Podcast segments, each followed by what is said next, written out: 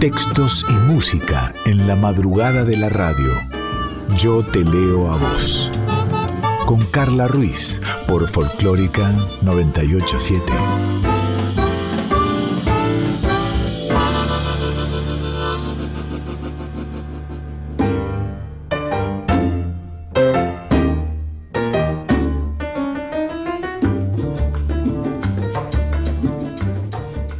Buenas noches, buenas noches, ¿cómo va? ¿Cómo estás? Bienvenida, bienvenido a Yo Te Leo a vos esta hora aquí en Nacional Folclórica FM 98.7 de música, de literatura, de palabras, de sueños, de canciones, de silencios, de sentires. Ya sabes, puedes encontrar este programa si lo querés volver a escuchar o recomendar en los episodios, en los podcasts de la página de la radio, radionacional.com.ar y si no también en Spotify.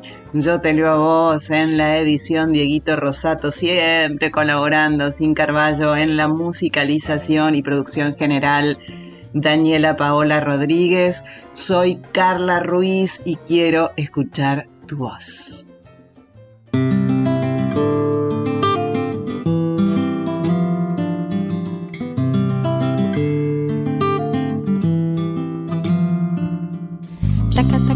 Que, que, que,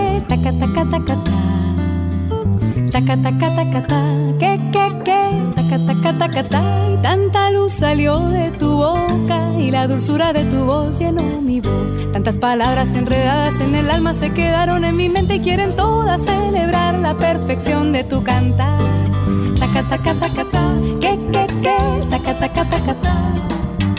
Taca, taca, taca, ta, que, que, que, Y tanto swing salió de tus manos, tanto sabor que se quedó en mi corazón. Será tu Cuba que no quiere que te olvides de tu sangre y de tu ritmo y de los negros y mulatos que se inventaron el sol.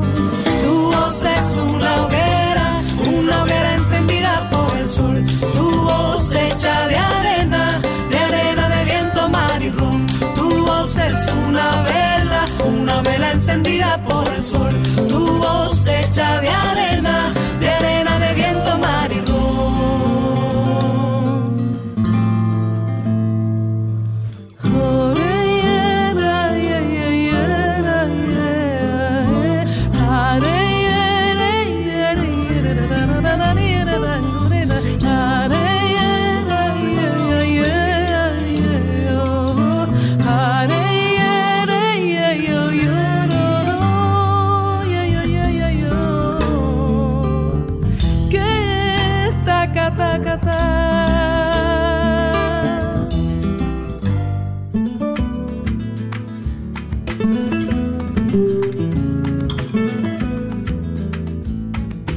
seguimos en Yo te leo a vos. Y ya sabes que para mí hay pocas cosas más lindas que, que un libro, que te lo regalen, que comprarlo. Pero este libro es más que especial, se llama Detrás de los barbijos, curar y cuidar en la pandemia, crónicas del personal de salud, de editorial Marea, Está prologado por Víctor Hugo Morales, sus autores Celeste del Bianco, José María Malvido y Eugenia Traverso Bior. Ahora te voy a contar algo acerca de, de, de ellas y de, y de él.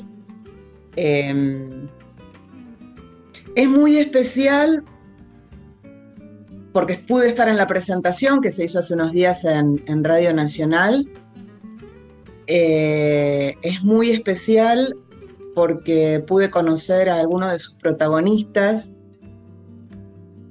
Es muy especial porque por suerte se desmitificó, eh, por lo menos para los que estábamos ahí, esto de que los médicos, que a veces se dice, ¿no? No se pueden emocionar, no les pasa nada, se tienen que hacer duros para... No.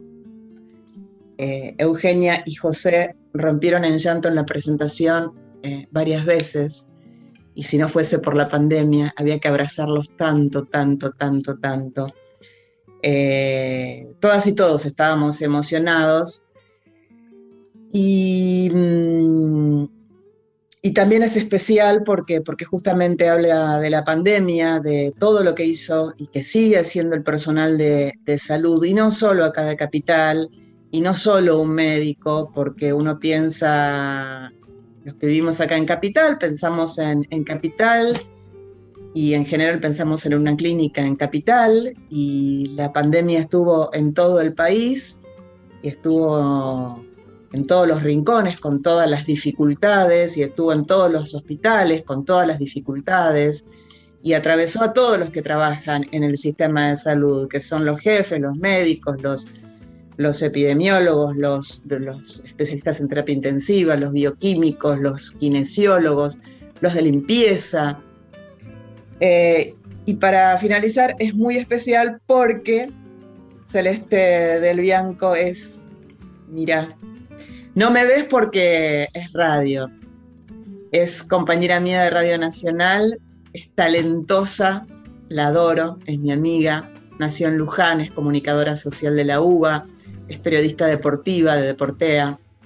Se desempeña como redactora en el diario Tiempo Argentino, cronista de la revista Anfibia, colaboradora de medios digitales. En el 2020 ganó el primer concurso de nuevas narrativas del Sindicato de Prensa de Buenos Aires, CIPREVA, Comenzó en radio con Víctor Hugo Morales, en Radio Continental. Actualmente trabaja en el área de géneros de Radio Nacional y colabora en La García en AM 750 con Cintia García. Y yo la quiero mucho. Hola Cele, ¿cómo va? ¿Cómo estás? Hola Carly, muy bien. Para mí también es muy especial esta nota, por todo lo que contaste, porque también te quiero mucho y me alegra eh, nada, compartir este espacio, además del espacio que compartimos por fuera de la radio, compartir este espacio también al aire. Así que también para mí es muy especial y te agradezco eh, al aire también que hayas participado de, de la presentación del libro, que como te decía ahí en ese momento, como tu voz al, narrar las historias, como que embelleció mucho todo lo que, lo que ahí se cuenta en el libro. Así que te agradezco un montón. También Por favor. Eh, le agradezco a Silvia Mila y a Rafa Hernández, que ellos también participaron, así que nada, muy linda la participación de los tres. Así es, el Rafa y, la Mila, como les decimos, o la negra. La eh, negra. Rafael Hernández y Silvia Mila, locutores de, de Radio Nacional, compañeros este, y hermosas personas y, lindos y buenos profesionales. Eh, nunca hice una introducción tan larga para ir a una nota, pero bueno, mm. sepan, sepan disculpar. Eh, Cele, ¿cómo llegan a hacer este libro? Bueno, el libro, em, en realidad, por una parte, José María, que es jefe de infectología del Hospital Balestrini, y Eugenia Traverso Bior, que es la otra autora, que es médica internista también de ese hospital, ellos eh, tenían una, cuando arrancó la pandemia, hicieron una cuenta en Instagram que se llama arroba detrás de los barbijos, donde José María escribía como algunas reflexiones con, como una especie de diario de pandemia. Y Eugenia subía fotos de lo que ella iba recolectando. Y por el otro lado, yo venía trabajando también desde marzo, desde o sí, fines de febrero, marzo, digamos, cuando ya empezó todo el rumor de la pandemia, marzo del 2020 estamos hablando, ¿no? Eh, empecé a trabajar con personal de salud eh, para la revista Anfibia y también para Tiempo Argentino. Empecé a hacer notas crónicas de primero de cómo se preparaba el personal de salud, después, bueno, cómo lo iban atravesando. Y en ese, ir, eh, en ese trabajo es que yo me cruzo con José María, porque lo contacto para, para una entrevista. Y bueno, ahí es como que ya empezamos a, hablar. Esto fue en marzo del 2020 y bueno, la nota al final se demoró, ¿no? Una nota que iba a salir quizás en abril cuando, cuando se iniciara el pico de, casos, se demoró hasta junio del, del 2020. O sea que ahí estuve como cuatro meses hablando con José María porque yo siempre le escribía para preguntarle cómo estaba la situación, porque en general era muy dinámica. Entonces yo siempre este, le, escribía para preguntarle porque necesitaba actualizar mi, mi, trabajo. Entonces, bueno, ahí es como que fuimos creando un vínculo, eh, así por WhatsApp, ¿no? Porque, eh, y además, bueno, ahí como que en ese ir y venir, como que descubrimos que teníamos cosas en común, porque él tiene eh, un programa de radio que se llama Barrilete Cósmico, y bueno, es muy apasionado de la radio, yo también. así que bueno, ahí decidimos hacer un podcast donde él ponía la voz de, de sus digamos, de lo que escribía en su diario, y yo sumaba las voces de los trabajadores de salud que yo había entrevistado. Y ahí es que salió detrás de los barbijos el podcast, que lo, que lo difundimos por la García.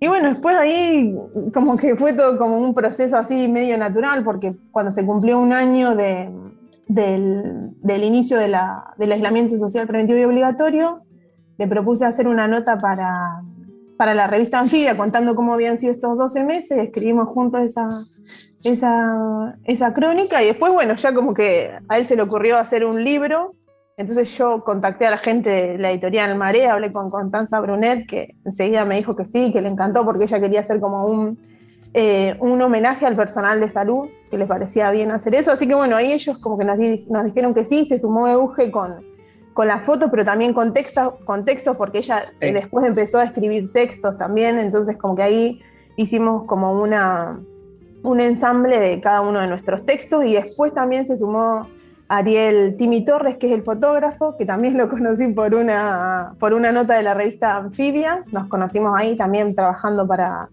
para una crónica sobre el personal de salud y él también se sumó como de manera muy generosa para, para agregar el arte fotográfico. Así que bueno, salió este libro que, del que estamos muy contentos y contentas. Vale destacar, hablando de generoso, que las ganancias producidas por este libro van a ser donadas justamente al Hospital Doctor Alberto Balestrini. Esto es importante porque, porque vuelve, eh, el, dinero va hacia, hacia, hacia el pueblo, hacia los pacientes que allí se atiendan, hacia lo que vayan necesitando el hospital, transformar de plata en insumos este, segura, seguramente. Eh, en un momento, Constanza, em, José María, en un momento de la presentación, José María, José María Marido, médico, em, dijo que, que, su estilo, que no sé si se lo dijo, no recuerdo si se lo dijo eso Constanza, creo que sí, que es como vomitado, ¿no? Eh, en esta necesidad de eh, cuando llegaba a la casa o en algún momento, eh, en, algunos momentos sentir que perdía el tiempo, él como médico por escribir, pero a la vez necesitaba justamente vomitar todo eso que sentía como una especie de catarsis. Claro, sí, es como, eh, sí, Constanza le dijo eso una vez que tuvimos una reunión, como que cuando leyó nuestros textos decía que sí, que el estilo de él era como más vomitado, el de Eugenia era como más que se fija en una historia y, relata eso, y en cambio José es más como que escribe lo que le sale en el momento, lo que ve en los pasillos, le genera alguna reflexión y lo escribe. Y es eso que vos, que vos decís, como usar la escritura como un medio de catarsis, o como él mismo dice en el libro, como una manera de soltar y saltar, como soltar eso que vivió en el día, o bueno, que, que se mantuvo a lo largo de un, de un año y que todavía está, ¿no?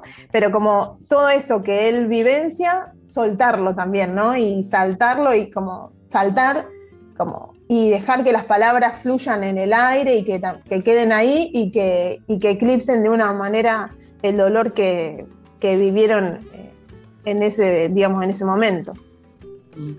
Em, vos sos, digamos, siempre haces notas, haces eh, eh, notas, las volcás en un diario, las volcás en historias a través de, tu voz, de podcast, de notas, en la radio, estás en, el, en Radio Nacional que estás en el área de género. Eh, pero el haber atravesado la pandemia con, el contacto, no personal, porque no, no se podía, pero con el contacto de las voces, de las palabras, de los llantos, de, las historias de la, de la pandemia. Em, ¿Cómo te resultó? A mí me resultó como, em, me, generó como la necesidad de contar eso que, yo escuchaba, porque veía como mucha gente angustiada, o sea, el personal de salud, ¿no? Eh, angustiado, triste, entonces eh, como que yo sentí la necesidad de, transmitir eso que, que ellos me contaban para que todos, o sea, para que todos lo tengamos en cuenta, porque a veces veía que quizás no, no éramos tan respetuosos de, las normas de cuidado, eh, qué sé yo, o que capaz, no sé, no, viste, no sé, o sea, hacían fiestas clandestinas, qué sé yo, mm. esas cosas. Entonces a mí me parecía que era re importante que, todos conozcamos los que estaban viviendo ahí, porque era como una situación donde se sumaba como el estrés mismo del trabajo, ¿no? Que además recordemos que durante un año fue como el miedo al contagio, porque ahí no tenían vacuna. Entonces, si te contagiabas había como chances ciertas de que puedas morir. Sí, sí, eh, sí, y de hecho, bueno, murieron más de 600 eh, profesionales eh, de, la salud. Claro. Por eso, entonces yo, digamos, creía que era importante eso, como transmitir todos los sentimientos o las sensaciones o las situaciones que el personal de salud estaba viviendo. Por un lado, esto que decíamos del miedo al contagio, pero también por el otro lado, el agotamiento, el estrés, como los trastornos eh, en salud mental, porque hay muchos que como que te contaban o que dejaban que no podían dormir o que quizás, no sé, se ponían eh, muy nerviosos con su familia, eh, bueno, como distintos planos que, que, se vivieron ahí adentro de los hospitales y que creo que no tenemos dimensión de, lo que se vivió ahí. Mm. Incluso peor, digamos, en la segunda ola, que es lo que yo vi, que ahí sí como que los vi más agotados y más doloridos, porque era esto de que ellos convivían con la muerte, pero de personas muy jóvenes. Entonces eso como que les impactó mucho más en, la cuestión psicológica. Mm. Con esto de no tener en cuenta en la, en la presentación del, libro, en un momento Eugenia, una de las autoras y, médica, autoras de Detrás de los Barbijos, eh, dijo que estaba hacía unos días en el gimnasio y que escuchó que dos chicos eh, decían, uy, lo bien que me vendrían a mí ahora 15 días de aislamiento y que ella, bueno, no les dijo nada, pero tenía ganas de, ¿no? Y digo, ¿qué necesidad eh,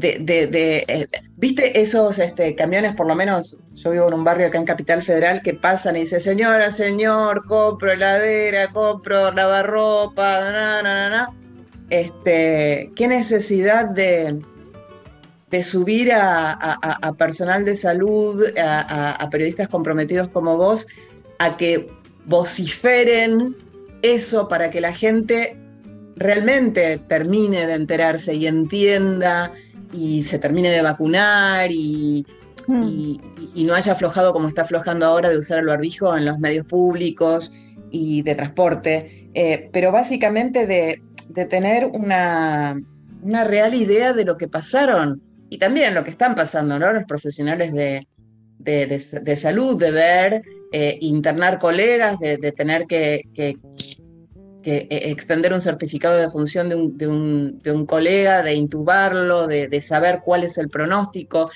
de los profesionales de salud eh, que, o también este, que leí en el libro, este, enfermeras, mucamas que prestaban sus celulares a pacientes para que puedan estar en contacto con su familia, eh, de hacer carteles para, darle ánimo a los pacientes. Digo, eh, qué necesidad de, esto, ¿no? De, salir a, gritar este, por los barrios de toda la República Argentina, de, que se tome Mira, no sé si se escucha, pero justo está pasando. está pasando, por acá, pero no habla de detrás de los, de los este, barbijos. Em, cuando ibas abordando al personal de salud, ¿te resultaba eh, fácil obtener las crónicas, los testimonios? Sí, y ahí también quiero hacer como un agradecimiento también a Florencia Belinki, nuestra compañera de la radio, porque... La dorada flor. La dorada flor, que, digamos, si bien yo tenía muchas historias que fui recolectando, en un momento con, como los tiempos nos corrían, tuvimos dos meses para hacer el libro, ahí este, me vi un poco eh, apurada con los tiempos, así que Flor me ayudó con la producción de, las notas, así que le agradezco. Y mm, Sí, la verdad que todos estaban muy predispuestos a hablar, eh, todos, como que querían contar su, experiencia, que se conozca, eh, y además relacionado con lo que decías antes, que me parece que sí, que se tiene que visibilizar porque además como que no es que cumplieron con su trabajo, sino por lo menos lo, que yo, en las entrevistas que yo vi, también es como que se suma un grado de empatía de, ponerse en el lugar del paciente, porque en general lo que resaltan es como esto de la soledad de la internación del paciente, que nunca podía estar con su familia o que era telefónica. Entonces, como que ante esa situación, eh, en general el personal de salud como que también trata de resolver esa cuestión de, de la soledad del paciente, poniéndose en lugar de la familia. Entonces que aparecen estas historias tan lindas como la de una chica de limpieza, Marina, que por ejemplo ella primero dice que le daba cosa prestar su celular porque, nada, por el miedo, porque no sabía bien cómo funcionaba el virus, pero después como que empezó a prestarle su celular a los pacientes que estaban internados o, incluso buscaba por Facebook a los familiares para pasarle el número de teléfono, eh, cosas así, o enfermeras que quizás este, hacían carteles o les festejaban los cumpleaños a, los pacientes. Entonces, como que ahí también como que se, muestra esto de que va más allá de la cuestión eh, específicamente laboral. Y eso también creo que hay que resaltar las condiciones laborales en las que trabaja el personal de salud, porque en general, o sea, yo no encontré ni uno que no tenga más de dos trabajos. No tenga más de un trabajo, eh, sí, no tenga dos trabajos como mínimo. Como, mínimo, eh, sí. Como mínimo. Y eso habla del, pluriempleo, ¿no? Porque con un sueldo solo no, les alcanza. Entonces están trabajando en dos lugares a la vez, eso también genera como cansancio y agotamiento. Y es algo que eso sí, en, en casi todo el país. Y eso hay que, hay que agregarlo también cuando hablamos del personal de salud. Las condiciones laborales, que por ejemplo en la ciudad de Buenos Aires las enfermeras ni siquiera eh, son consideradas profesionales, entonces su sueldo baja. Después, por ejemplo, en Neuquén, estuvieron como más de un mes cortando rutas para pedir mejores salarios y bueno, así. Y después quizás si bien tuvieron bonos, pero son bonos no, no remunerativos. Entonces, bueno, creo que esa, esa situación también hay que ponerla, visibilizarla, como vos decís. y, cabe destacar que, que el bono, que obviamente, bueno, un bono siempre es bienvenido, pero en esto del pluriempleo, que es muy normal en el personal, en, todos los, eh, eh, eslabones del personal de salud, se cobra un bono, no es que cobran un bono por alguien trabaja en un hospital a la mañana y en un laboratorio a la tarde, eh, o en un hospital a la mañana y en otro hospital a la tarde. No cobran dos bonos. Claro.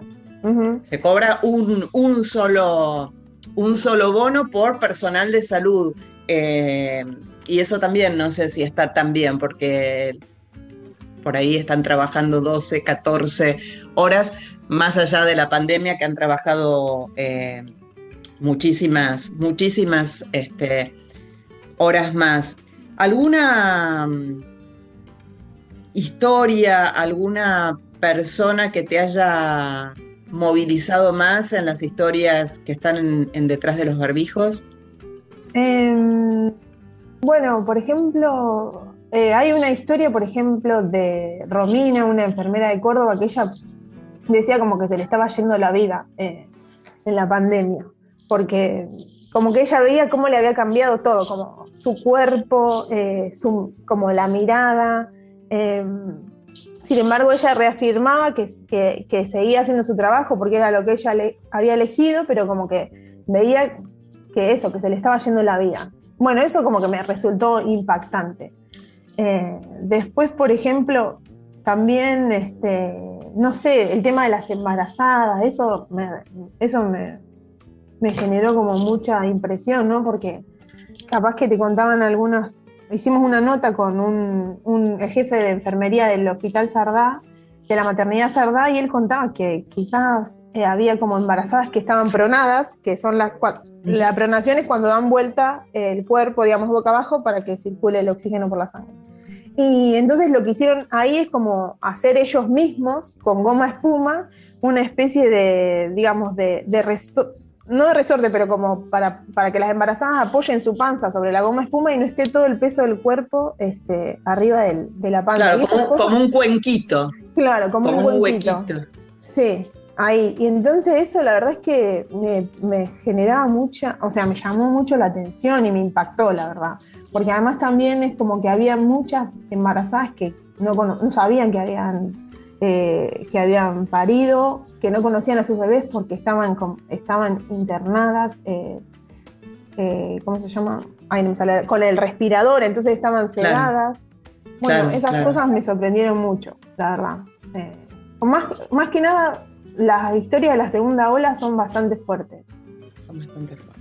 Estamos eh, hablando ya para, para, ir cerrando con Celeste del Bianco, periodista, autora junto a José María Malvido y Eugenia Traverso Bior de Detrás de los Barbijos, curar y cuidar en la pandemia, crónicas del personal de salud, historia urgente de editorial Marea, está prologado por Víctor Hugo Morales y una vez más te cuento que las ganancias producidas por este libro serán donadas al hospital Dr. Alberto Balestrini. Fuerte el prólogo de, Víctor Hugo, ¿no? Porque cuenta, recordemos que Víctor Hugo estuvo internado y la pasó un poquito difícil y, cuenta parte de esa experiencia y, es dura. Sí. Este, lo, cuenta como, como paciente y, es, duro. Eh, eso también em, humaniza también más el libro, ¿no? Porque, bueno, eh, a los famosos o a, ¿no? Uno siente que, bueno, que, que ningún enfermero este, lo puede ver desnudo o, asistirlo o que esté más vulnerable y, bueno, el COVID no distingue no distingue. La enfermedad no, distingue eh, entre Víctor Hugos y, otras, y otras gentes. Em, ¿Cómo quienes nos están escuchando eh, pueden hacer para comprar el libro? ¿Dónde? ¿Cómo? Arroba detrás de los barbijos, yo ya recomiendo seguirlo en Instagram más allá del libro. Tal cual, eso síganlo, porque además ahí ellos siguen escribiendo sus, sus crónicas o las cuestiones que, que e incluso responden preguntas. Los miércoles hacen como un miércoles de preguntas, así que responden preguntas este, para acercar la salud también a, la población. Y entonces, bueno, lo pueden conseguir en distintas librerías de, la ciudad de Buenos Aires y, digamos, en, cada provincia eh, hay librerías donde se distribuye la editorial Marea. Igual ahí quizás conviene preguntar en la editorial, en las redes sociales, arroba editorial Marea, en qué lugar específicamente de cada provincia este, hay, hay distribución. Pero en la ciudad de Buenos Aires hay bastante, digamos, la mayoría de, de las librerías lo tienen. Y si no, también se puede comprar a través de la página web de la, de la editorial, que es eh, www.editorialmarea.com.ar. Y si no, cualquier cosa, bueno, escriben al Instagram y nos preguntan, bueno, a mí no, a Eugenio y a José, en el Instagram de Detrás de los Barbijos. Perfecto. Y cualquier duda o algo que les haya quedado desde, desde este espacio, por supuesto, también les vamos a estar este, haciendo de, de, nexo. Bueno, Cele, muchas gracias por más historias, por más periodismo. Sos muy talentosa y te quiero muchísimo. Bueno, gracias a vos por el espacio y vos también, sos muy talentosa y te quiero un oh. montón. Seguimos en Yo te libo a vos.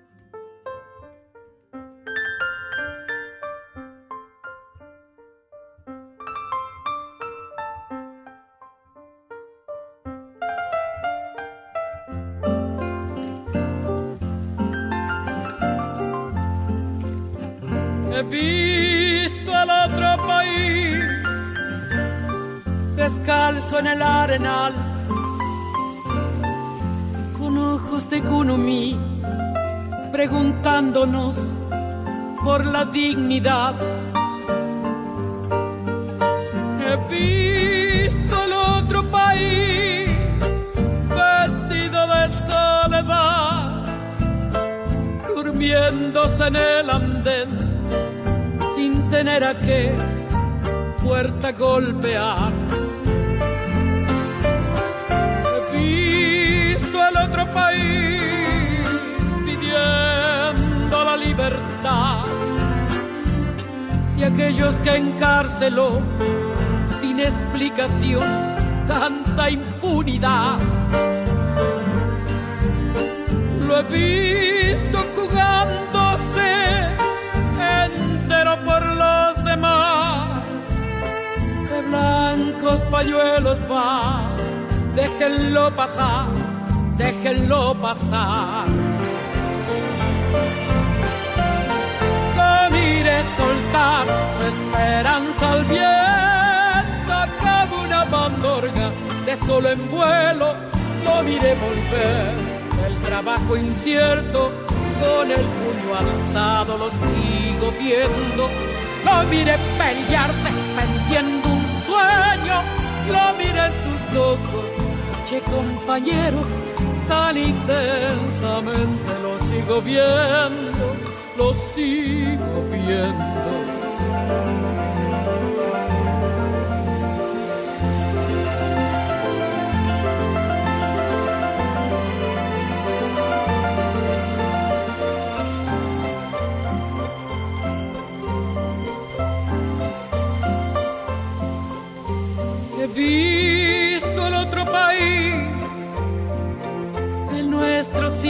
Mi amor, en la tremenda ilusión de creérmelo, de creérmelo. Me duele, debo decir, en la cantora que soy, en la maestra de ayer una y otra vez, una y otra vez.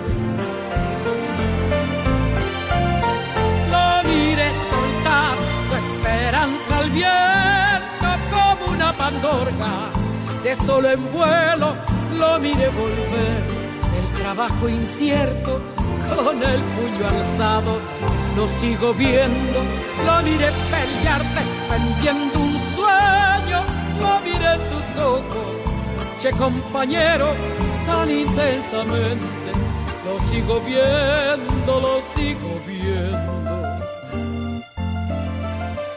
He visto al otro país.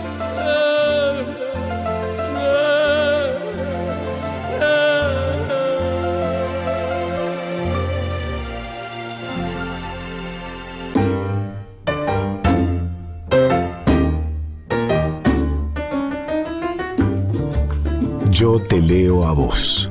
Con Carla Ruiz. Por Folclórica 987.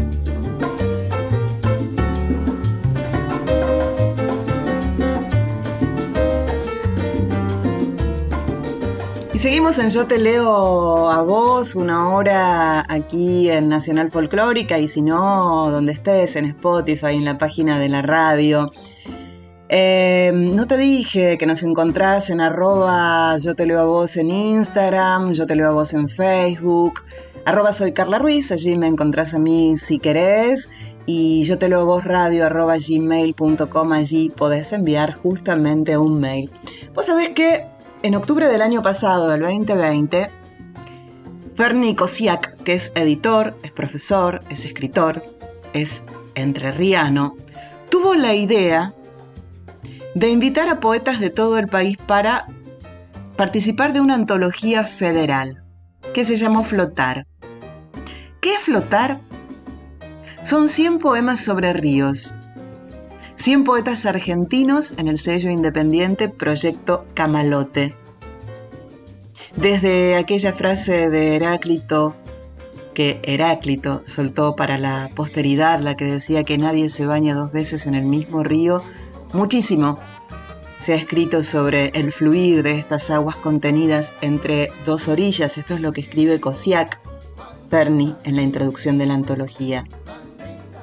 Como metáfora del cambio, como excusa para el recuerdo, como elemento fresco y universal, el río está presente en toda la literatura. Entonces, podemos pensar en una pregunta que es mínima y obvia. ¿Por qué nos atrae tanto el río? Cada uno de los 100 poemas de Flotar ensaya una respuesta.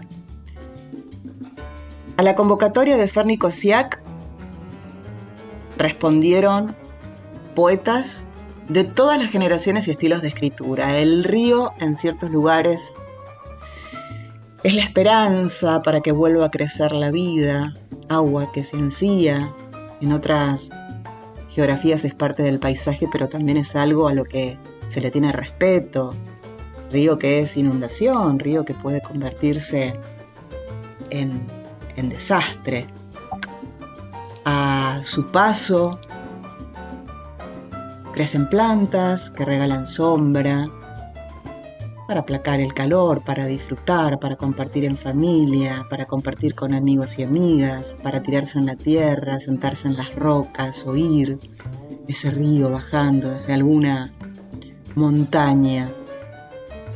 Los poemas de Flotar, algunos inéditos, fueron enviados por mail, en principio para ser publicados en fanzines con textos ribereños. No obstante, debido a la cantidad, gran cantidad, caudalosa respuesta de los poetas y de las poetas y su entusiasmo, los poemas, como un buen río, confluyeron en un libro. Son 100 voces diferentes, 100 voces contemporáneas que hablan de algo tan universal y a la vez tan diferente como el agua entre dos orillas. Quiero compartir, obviamente, no los 100, sino alguno de los, algunos de los poemas. Este es de Laura Kiener y se llama Aguas Provinciales.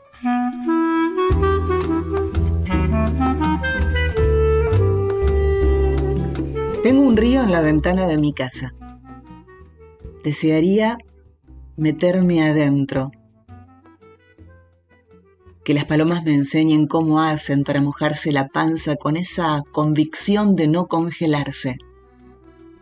Quiero caminar sobre el agua, dejar de creer que todo lo que piso debe ser firme. El líquido se mueve, me pide que rompa las paredes, que lo desborde para volver a hospedar en su interior. Peces niños chapoteantes. Ruega viajar a sus anchas sin paredes que marquen no te agites, no te ensucies. Nadie quiere un río de verdad. Y en este flotar también está el dios líquido de Belén Zavalo.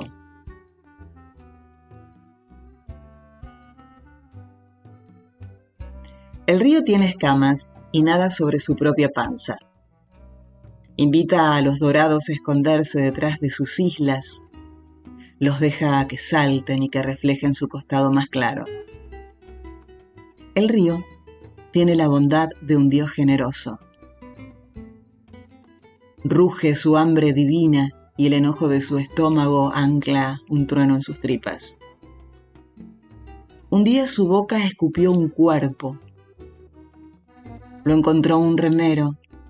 Dijo, es Fiorella y todos vieron en la tele cómo la camilla llevaba un bulto tapado con sábanas blancas. Ella cayó con la tormenta en el Antoñico y viajó por los túneles, debajo del cemento, mientras la buscaban repitiendo su nombre en rezos bañados de una lluvia imparable. El río chupa cada vertiente de esas venas. Deja que le depositen plásticos, latas y huesos. Toma como ofrenda o en un gesto resignado, acepta, porque el río es un altar. Algún día las aguas van a volver por lo que dieron y van a llenar cada orilla del ojo que lo mire con sus escamas. Y obviamente, si de río hablamos, de la poesía a la música, Soledad, junto a Lito Vitale, Oración del Remanso.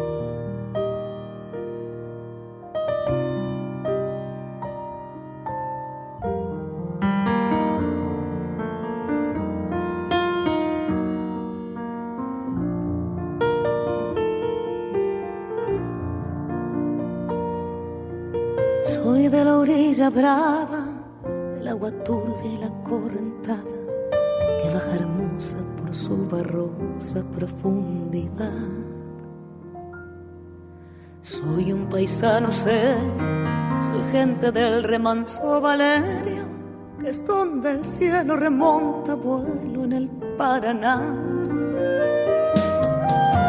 Tengo el color del río, su misma voz en mi canto sigo, agua mansa y su sabiedad en el corazón.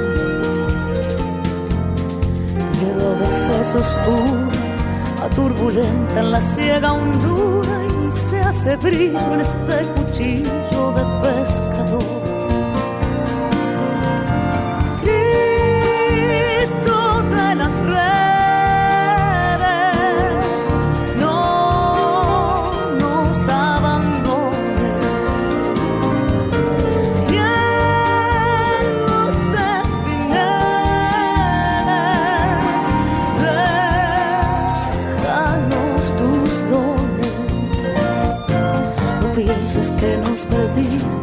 Es que la pobreza nos pone tristes, sangre tensa y uno no piensa más que en morir. Agua del río bien, llévate pronto este canto lejos, que está aclarando y vamos pescando para vivir.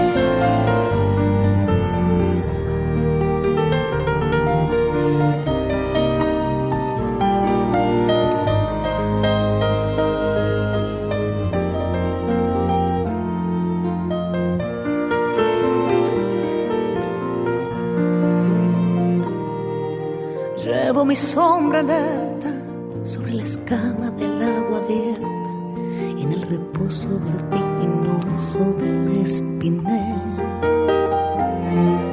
Sueño que el sol apró y supo a la luna el nácano y allí descanso echa un remanso mi propia piel.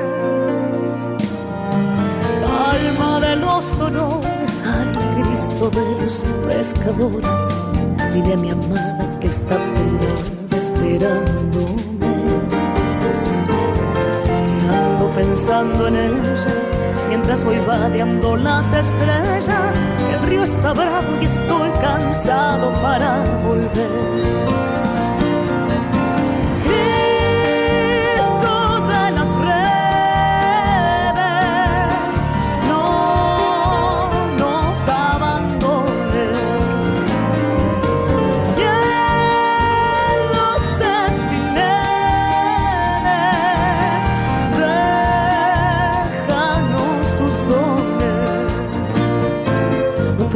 Nos perdiste, es que la pobreza nos pone tristes, la sangre tensa y no lo piensa más que en morir. Agua del río viejo, llévate pronto este canto lejos, está aclarando y vamos pescando para vivir. Agua del río viejo llévate pronto este canto lejos que está aclarando y vamos pescando para vivir.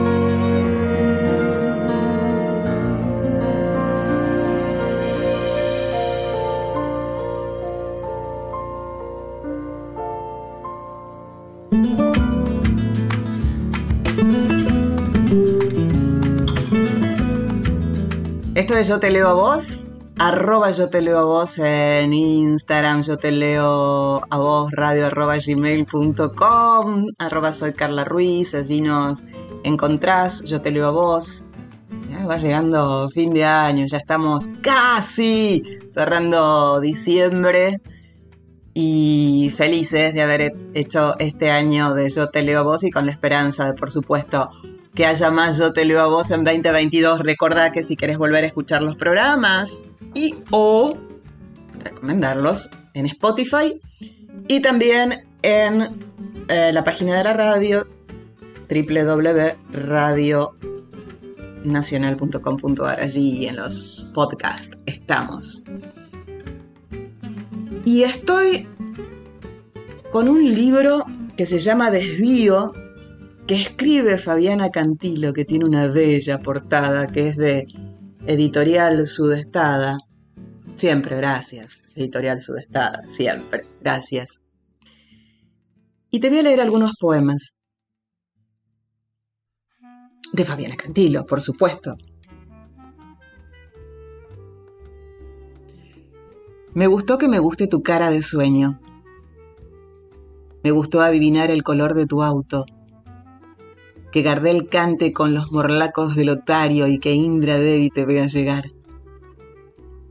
Sé que nada es lo que parece, y parece que no sé lo que me pasa al ver que tus ojos inquietan mi alma. Y espero para esperar que tiene planeado para mí el ángel dorado que cuida mis espaldas.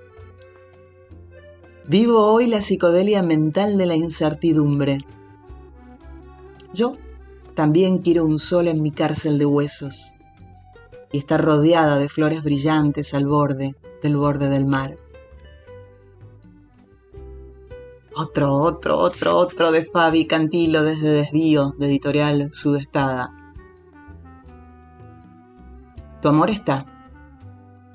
Lo tengo yo en tus ojos transparentes, celestes de rabia que me hablan cuando brillan y lloran cuando aman.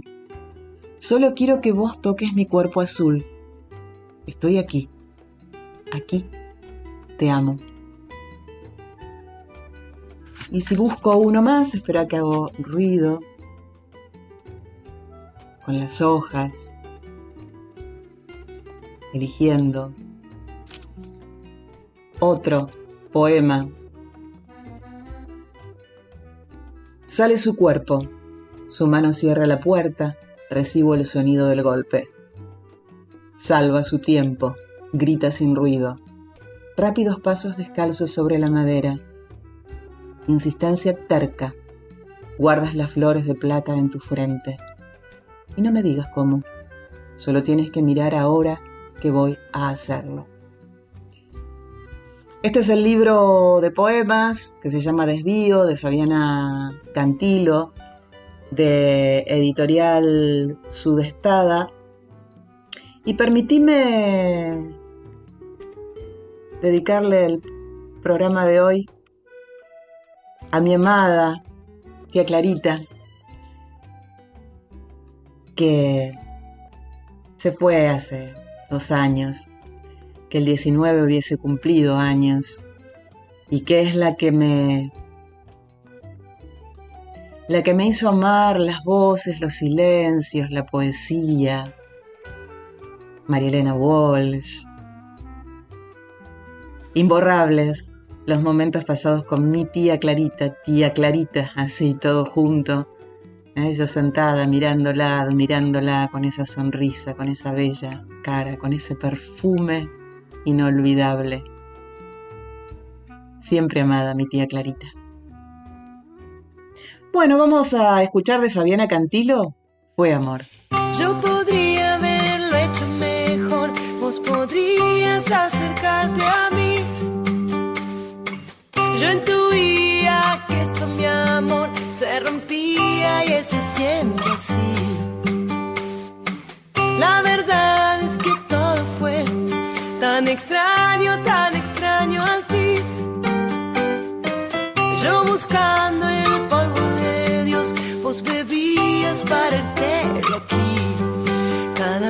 pienso en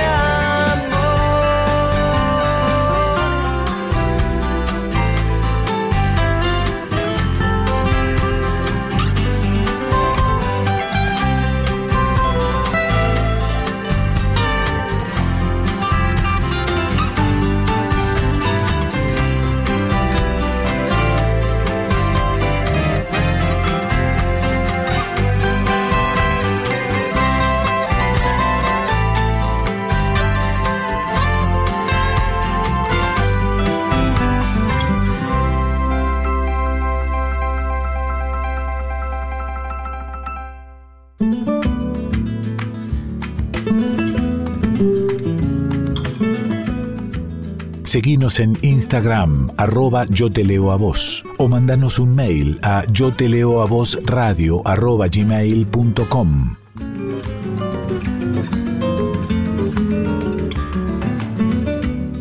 seguimos en Yo te leo a vos, llegamos al final, al final, y eso quiere decir que llega el porque sí. El porque sí es algo que elige Dani, es algo que elijo yo, a veces ambas músicas, a veces ambas palabras, a veces una eh, poesía y la otra música. En este caso, primería yo con música y Dani tuvo que ir a la poesía. y el porque sí es porque sí, porque tenemos ganas, porque podemos, porque queremos, porque nos dejan, porque nos dejamos, porque nos gusta, porque sí. Dani dice, ¿y si tenía que elegir un poema de Pizarnik en mis porque sí? Y sí, dice ella. Leerla es abrir un poco la oscuridad que habita en mí me destroza y en la misma medida me fascina. Este es el porque sí de Dani en un poema de Alejandra Pizarnik que se llama Exilio y que está dedicado a Raúl Gustavo Aguirre.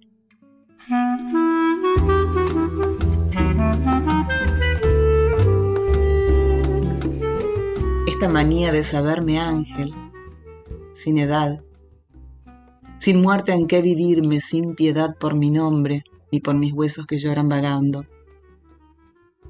¿Y quién no tiene un amor? ¿Y quién no goza entre amapolas? ¿Y quién no posee un fuego, una muerte, un miedo, algo horrible, aunque fuere con plumas, aunque fuere con sonrisas? Siniestro delirio amar a una sombra. La sombra no muere. Y mi amor solo abraza a lo que fluye como lava del infierno. Una logia callada, fantasmas en dulce erección, sacerdotes de espuma y sobre todo de ángeles. Ángeles bellos como cuchillos que se elevan en la noche y devastan la esperanza. El porqué sí de Dani con Alejandra Pizarnik. Y mi porqué sí es de música. No lo conocía a Mochi, lo conocí hace unos días de la mejor manera, escuchándolo en vivo, escuchándolo personalmente, charlando, sacándonos una foto. Mochi, M-O-C-C-H-I, lo encontrás en YouTube, lo encontrás en Spotify, es uruguayo, pero viene mucho a la Argentina. Es pura poesía, es cantautor, es pura poesía, pura poesía. Esa voz tan dulce, fuerte, atrapadora. Atrapadora no sé si existe, atrapante. eh, encantadora, que sería una mezcla de atrapante y encantadora, atrapadora, em, sensual, tranquila, guerrera, luchadora, sensible.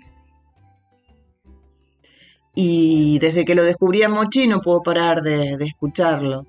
Y este es uno de mis temas preferidos, ya se convirtió en unos temas preferidos, no solo de Mochi, sino de, de mis temas preferidos. Búscalo en Spotify, búscalo en YouTube, Mochi, M-O-C-C-H-I. Eh, vas a ver, es pura poesía y cada canción te permite cerrar los ojos porque es un videoclip, es maravilloso. Mochi, mi grito.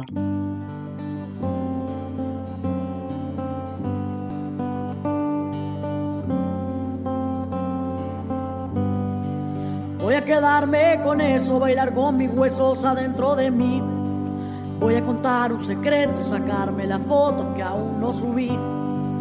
Voy a perder más el tiempo y que el aburrimiento me invada de mí. Y voy a armar con las partes la historia que pueda, la vida es así. Mi grito lo transformo en lucha y cuando me escuchan me dejo caer. Yo sé que vivir tiene eso que a veces lo bueno no puede doler. Me queda tatuada tu frase que dice que te ama quien te hace crecer. Me queda tatuada tu frase que dice que te ama quien te hace crecer.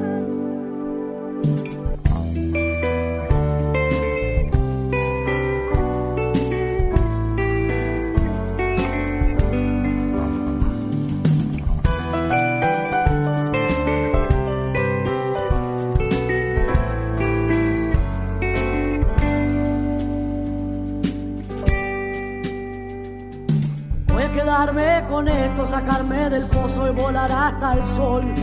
Voy a agarrarme la mano, mirarme los ojos, decirme quién soy. Voy a sacarle una foto a mi cuerpo y voy a pedirle perdón. Voy a juntar los pedazos de vuelta y agrada de mi corazón.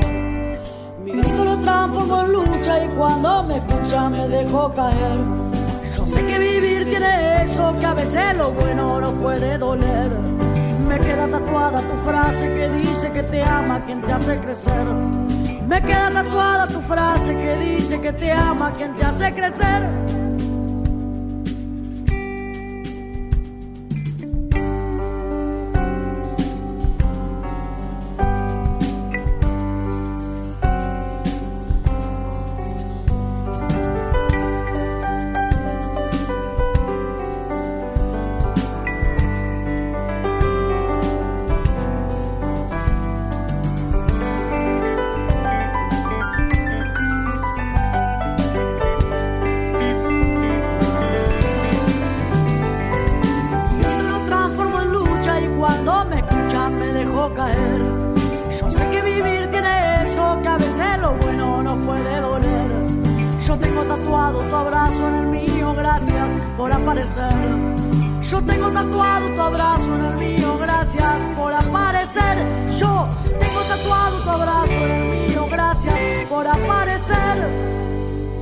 Y ahora sí, tiempo de despedirse rapidito porque quedó poco tiempo, valga la redundancia de la palabra tiempo.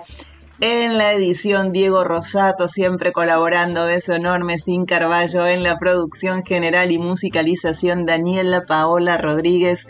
Soy Carla Ruiz. Y si todo va bien, si todo está bien, el miércoles que viene, ahí recién estrenadito el miércoles, en este martes que se convierte en miércoles, miércoles 1 y 30 de la mañana, nos reencontramos con otro... Yo te leo a vos. Tenemos una cita.